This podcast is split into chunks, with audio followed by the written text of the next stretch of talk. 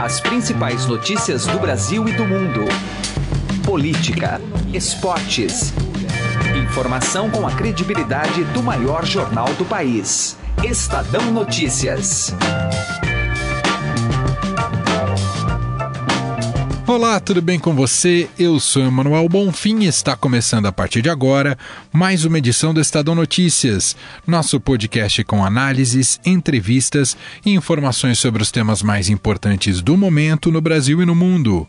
O ministro Marco Aurélio Melo, do Supremo Tribunal Federal, acatou ontem à noite pedido do Partido Nacional Ecológico, PEN, e decidiu suspender por cinco dias a tramitação da ação da própria legenda que quer barrar a possibilidade de prisão depois de condenação em segunda instância. Sendo assim, o julgamento no plenário do STF sobre o mérito da questão ficou adiado até a semana que vem, pelo menos. Caso o entendimento da mais alta corte do país de 2016 seja revertido, o ex-presidente Lula pode ser beneficiado e deixar a prisão em Curitiba. O motivo do adiamento da análise da medida cautelar pelo Supremo foi o fato do PEN ter trocado de advogados que pediram um tempo para que possam estudar o feito e analisar situações de questão de ordem regimental e processuais. Aqui no programa vamos analisar o tema com mais profundidade, entrevistando o professor do IDP, especialista em direito eleitoral e constitucional, Daniel Falcão. Não perca! Na esfera política, a edição de hoje faz um balanço do Fórum Liberdade, realizado na PUC de Porto Alegre, no Rio Grande do Sul. O evento contou com palestra de vários presidenciáveis, além de participação muito celebrada do juiz federal Sérgio Moro. O repórter Pedro Venceslau esteve por lá e vai contar tudo pra gente sobre as retóricas oficiais e os bastidores recheados de confusões. Confira ainda neste programa uma análise de Roberto Godoy sobre a delicada situação da Síria palco de confronto geopolítico agravado no último fim de semana pelo ataque contra civis com uso de armas químicas. O quanto a escalada de tensão e violência poderá deflagrar uma guerra mais ampla? Você pode ouvir e assinar o Estadão Notícias tanto no iTunes quanto em aplicativo para o Android. E também pode seguir nas plataformas de streaming Deezer e Spotify. Nas duas, basta procurar pelo nome do programa no campo de buscas e passar a acompanhar todas as nossas publicações. Para mandar o seu e-mail, o endereço é podcast@estadão.com. Ouça e participe. Estadão Notícias. Ministério da Cultura e Associação Tuca apresentam César Camargo Mariano e Brian McKnight.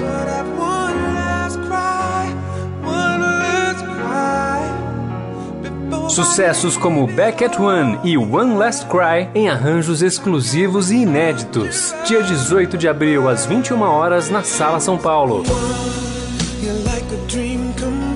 Garanta já o seu ingresso pelo aplicativo Tuca App ou pelo site da Ingresso Rápido. 100% da bilheteria é revertida para o tratamento de crianças e adolescentes com câncer. Lei de Incentivo à Cultura, Ministério da Cultura, Governo Federal, Brasil, Ordem e Progresso. Estadão Notícias. Política.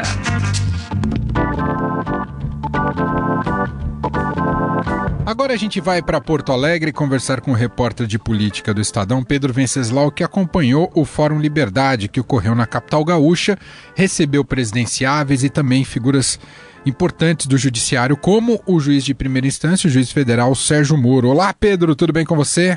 Olá, Emanuel, olá, ouvintes. Pedro, vamos começar pela participação dos presidenciáveis. Quem se, claro que não estavam todos, mas quem se destacou aí que você pode contar para o nosso ouvinte?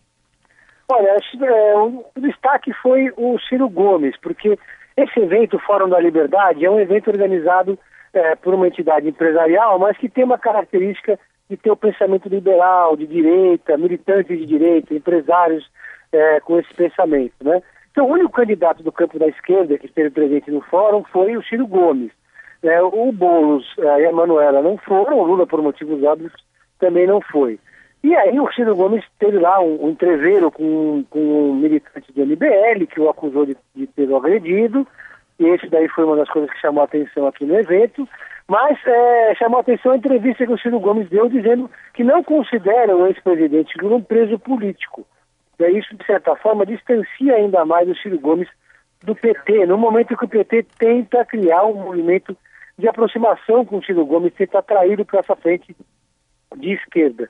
O Ciro Gomes deixou claro ali que a solidariedade ao Lula tem um limite, né? E esse limite é, não, não, não entra dentro da eleição presidencial. O governador Geraldo Alckmin também estava presente, fez lá uma defesa do Bolsa Família, fez um discurso com forte teor social, numa tentativa clara também de dar um pouco desse espólio do eleitorado do Lula. E os demais candidatos também foram um pouco nessa linha. Marina Silva também foi. E o que todos cobraram em uníssono ali foi que as, que as investigações da Lava Jato é, não terminem no Lula. Todo mundo cobrou punição é, a outros envolvidos na Lava Jato, né? como por exemplo o senador Aécio Neves. A Marina Silva falou nominalmente que espera que o Aécio Neves também é, seja é, investigado e seja receba o mesmo tratamento da Lava Jato do que o ex-presidente Lula. Só para a gente é, elencar quem participou dos presidenciáveis, foi então Ciro Gomes, Marina, Geraldo Alckmin, é, Flávio, Flávio Rocha, Amoedo, é, estou esquecendo alguém? Não, acho que são esses, né? São esses Flávio cinco, Rocha, né? Amoedo, Ciro Gomes, é, praticamente todos os que têm alguma representatividade, menos os candidatos da esquerda que estiveram presentes nesse evento. Mas Rodrigo Maia não, né, Pedro? Rodrigo Maia não, nem Henrique Meirelles. Esses não, o Henrique Meirelles foi sim também, desculpa. Ah, o Henrique Meirelles, estava presente. Também, também estava presente, fez um discurso lá, é, mas um discurso que foi mais do mesmo, né? Não teve nenhuma grande novidade, foi uma passagem que não chamou muita atenção não do Henrique Meirelles. Legal. Bom, saindo da esfera política e entrando na esfera jurídica, a participação do juiz Sérgio Moro, ao mesmo tempo que despertou, digamos, paixões efusivas de quem apoia aí a, a, o desempenho que o Moro tem tido, especialmente na Operação Lava Jato, também teve algum, alguma resistência que criou até confusão, foi isso, Pedro? É, o que chamou muita atenção, Manuel, foi que o juiz Sérgio Moro é, teve uma, duas participações longas no evento, né? Ele falou no primeiro painel de manhã, durante mais de uma hora, depois voltou ao evento à tarde, às 17 horas, e falou por uma hora e meia, respondendo perguntas da plateia. Chama atenção porque muita gente achava que o Sérgio Moro ia se recolher um pouco agora nesse momento. Mas não, ele buscou essa exposição, né? Então, é, nesses do, nessas duas participações dele, ele elogiou muito a, o STF, elogiou o voto do Barroso, elogiou o voto da Rosa Weber, falou sobre a questão da segunda instância, falou sobre tudo e mais um pouco, né? E teve um momento de tensão que foi quando é, ele chegou para participar do evento ali na PUC do Rio Grande do Sul, de Porto Alegre, e foi que tinha alguns manifestantes ali, militantes do movimento estudantil, manifestantes do movimento Lula Livre, que é, hostilizaram ali, o Moro na chegada. E no momento que ele foi falar à tarde também, na segunda palestra dele, ele já estava dentro do auditório quando um grupo de cerca de 40, é, 50 militantes é, é, se, se, colocou ali próximo do local onde ele estava falando e começou a puxar palavras de ordem contra o muro. Mas aí teve um início de bate-boca, os militantes de direita é, responderam às provocações, mas aí a, os seguranças conseguiram apartar. Então foi esse o momento, assim, muita gente achava que a manifestação inclusive ia ser maior, porque Porto Alegre tem muita militância petista, o PT governou aqui o estado várias vezes, mas eles conseguiram reunir no máximo acho que 20, 20 ou 30 pessoas. Muito bem. Está aí o relato do jornalista, do repórter de política aqui do Estadão, Pedro Venceslau. Pedro, muito obrigado aqui. Um grande abraço para você. Um abraço. Estadão Notícias. Direto ao assunto. Com José Neumann e Pinto.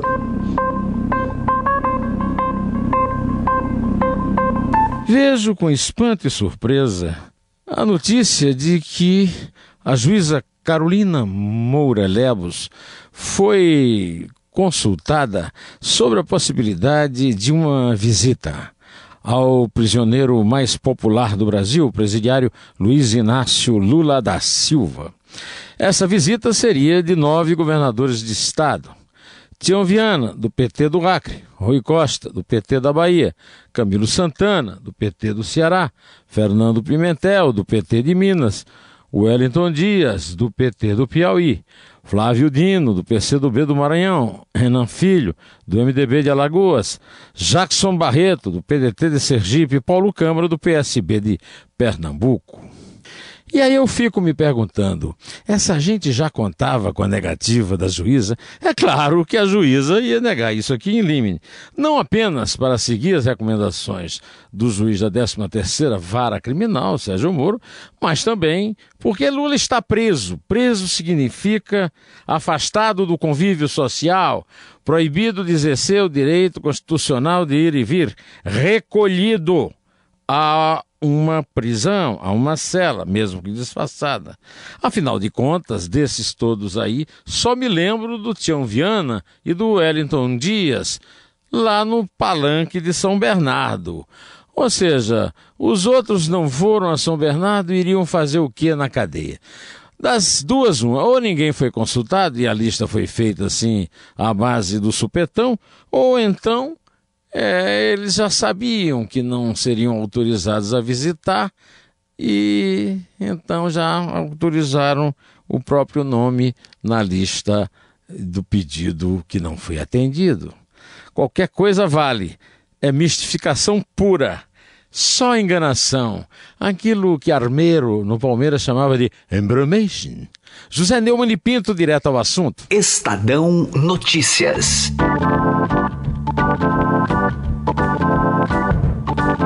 E o nosso assunto agora, mais uma vez, Supremo Tribunal Federal, é um assunto que volta à pauta, né, depois do habeas corpus do ex-presidente Lula, que foi negado na semana passada, todo mundo acompanhou, e que, que claro, a reboque né, da discussão do habeas corpus veio a questão da prisão após condenação em segunda instância, isso pode voltar à pauta do Supremo e mobiliza todas as atenções, especialmente do mundo político.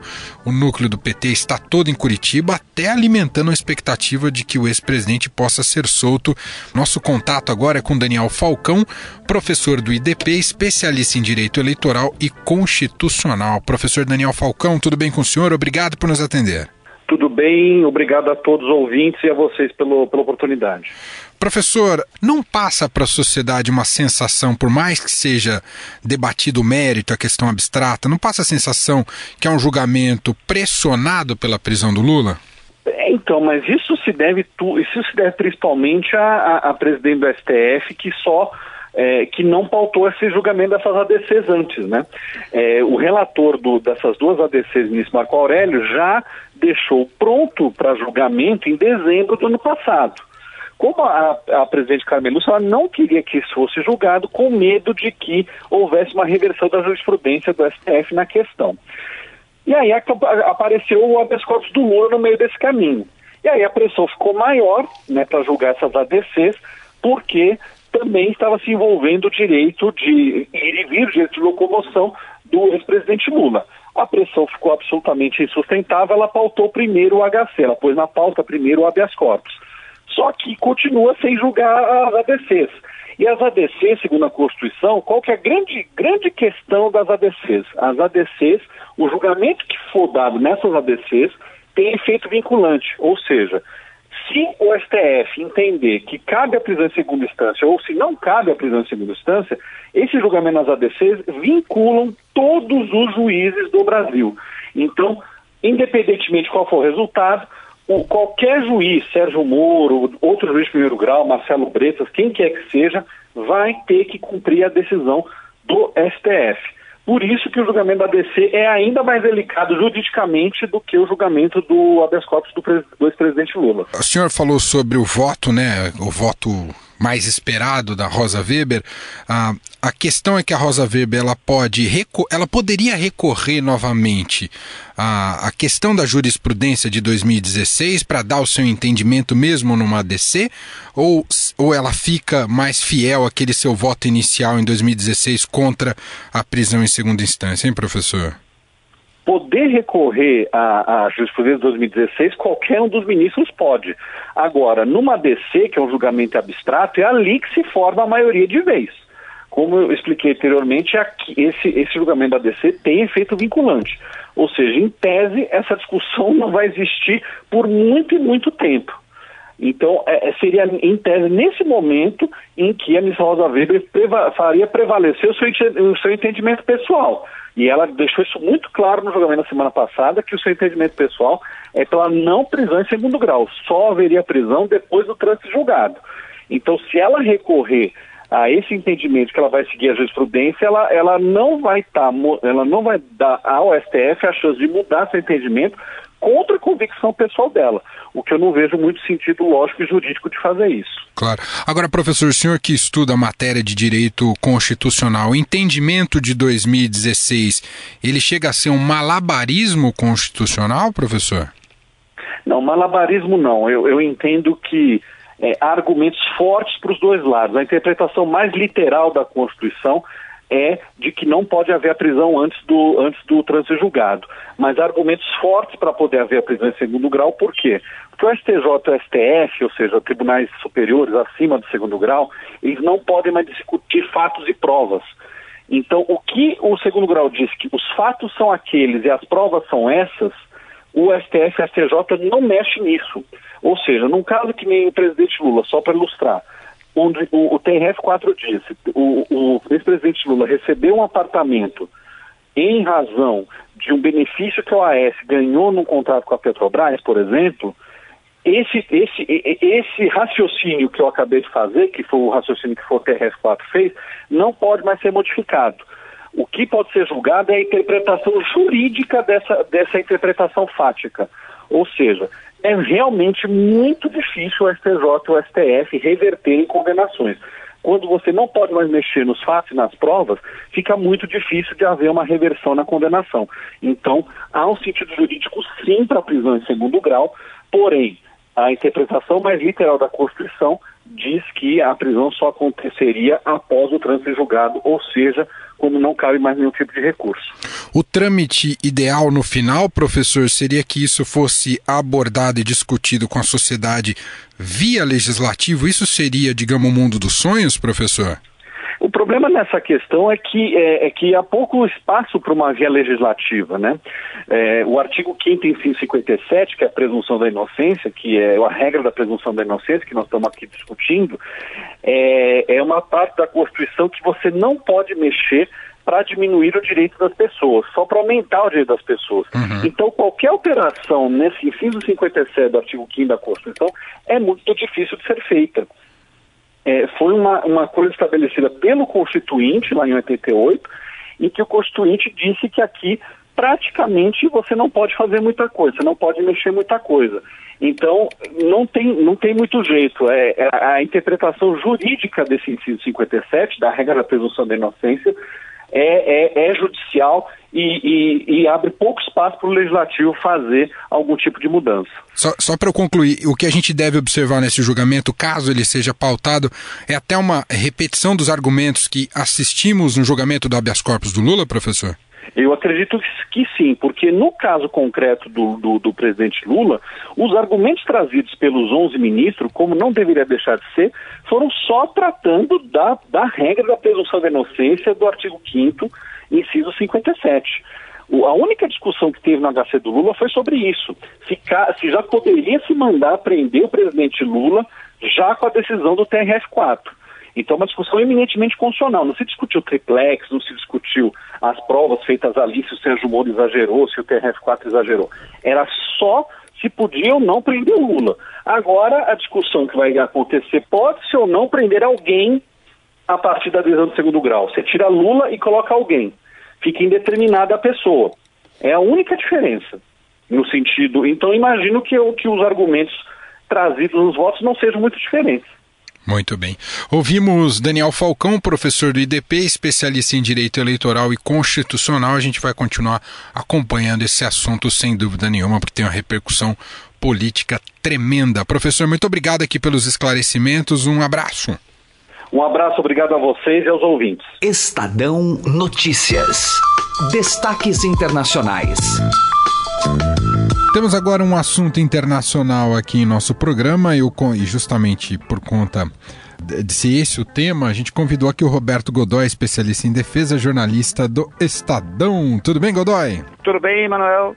Godoy, bom, estamos acompanhando essa escalada de tensão envolvendo já uma guerra com sete anos de duração, né? A guerra na Síria, tivemos um, um tudo indica que um ataque químico no último fim de semana, é, com gás tóxico. A questão é atribuído a quem e de que maneira os Estados Unidos podem reagir a partir de agora. Como é que como é que está esse xadrez, hein, Godoy? Pois é, começou nessa terça-feira, começou uma escalada brava lá na, na, na, região. Não exatamente ali, mas, por exemplo, um poderosíssimo uh, destroyer, da, da, lançador de mísseis, uh, chamado Donald Cook, uh, já foi deslocado, ele está no Mediterrâneo, mas ele já foi deslocado para ficar ali na área, da, da na área próxima da, da, da Síria. Né? Ele é um, um lançador de mísseis Tomahawk, aqueles mísseis de altíssima precisão, e ele leva 90 deles ali. Isso é mais do que suficiente para destruir o país inteiro. Né? Então, e, e, tem muitos outros. Ele leva mais ou menos 140 mísseis, 90 deles são Tomahawks. Né? É, ao mesmo tempo, está saindo do, do mar do sul da China, onde chegou. Veja, você vê que como você vê que realmente é um movimento importante ali. Chegou no, no sul da China o, o porta-aviões Theodore Roosevelt, que é um porta-aviões de 100 mil toneladas, um gigante né, dos mares e ele está chegando ali para fazer uma manobra, vai fazer esse, vai encurtar esse exercício, encurtou esse exercício para pouco mais de um dia e também está sendo deslocado para a região. Demora um tempo, porque ele está no sul da China até chegar lá, o tempo demora um tempo maior e tal, essa coisa. Talvez seja até um, um, um fator estratégico para haver um espacinho ali para conversa, essa coisa toda. Agora, fica muito perigoso, né, Manuel? Porque a gente não sabe qual será, por exemplo, a reação da Rússia diante desse movimento todo, e a Rússia apoia significativamente e apoia há muito tempo o regime, eh, o regime da, da, dinastia Assad, lá do, começa, iniciada com o pai do Bashar al-Assad, o Hafez Assad, agora com ele, e a, a, a Rússia mantém na Síria duas importantíssimas bases militares, uma aérea e uma naval que são muito estratégicas, não quer perder essas, não quer perder essas posições e portanto vem eh, a rigor sustentando militarmente o, o, o, regime sírio. Agora essa ligação ó, começa muito antes na área de armas químicas, começa há 40 anos. O, o, o Hafez Assad criou um, um comando aeroestratégico. Veja, nada disso eh, foi sigiloso naquela época. Ele até anunciou estava criando um comando aeroestratégico de uma força de dissuasão com armas estratégicas químicas e biológicas. Biológicas ele nunca fez, mas químicas sim. E quem eram os consultores na época? Consultores ucranianos e russos, que ainda havia a União Soviética. Com o fim da União Soviética, o, esse, o programa primeiro foi desacelerado e depois ele foi interrompido. Quando chegou, ou seja, por volta de 1991, 92. Anos depois, em 2000, quando o, o, o Bashar assumiu o lugar do pai, o programa foi retomado, o projeto foi retomado, e lá para 2002 ele ganhou velocidade novamente. É, nesse momento, o, o, já era, digamos lá por 2002, o presidente da Rússia já era o Vladimir Putin, e quem era o principal consultor do Bashar al-Assad, do regime sírio, para assuntos, uh, para cuidar do programa de, de, armas químicas. Um general russo, chamado Anatoly Kutsen, Kutsenchev, que, uh, por sua vez, tinha sido o consultor do próprio Putin para esse mesmo tipo de equipamento militar. Veja, é, ou seja, o círculo vai se fechando, né? Então, esse desmantelamento provocado pela ONU, essa coisa toda, determinado pela ONU né, em 2013, aparentemente não foi total. Né? Muito bem, ouvimos aqui a análise de Roberto Godoy, jornalista aqui do Estadão, falando mais sobre o conflito da Síria, que chega em outro momento delicado e complicadíssimo. Godoy, muito obrigado aqui pela análise, a gente segue acompanhando. Um abraço. O Estadão Notícias desta quarta-feira vai ficando por aqui. Contou com a apresentação minha, Emanuel Bonfim, e produção de Gustavo Lopes. O diretor de jornalismo do Grupo Estado é João Fábio Caminuto. De segunda a sexta-feira, uma nova edição deste podcast é publicada. Tem tudo no blog Estadão Podcasts. Também estamos presentes na Deezer. Procure por este e outros podcasts do Estadão por lá e mande seu comentário e sugestão para o e-mail podcast@estadão.com. Um abraço para você, uma excelente quarta-feira e até mais. Estadão Notícias.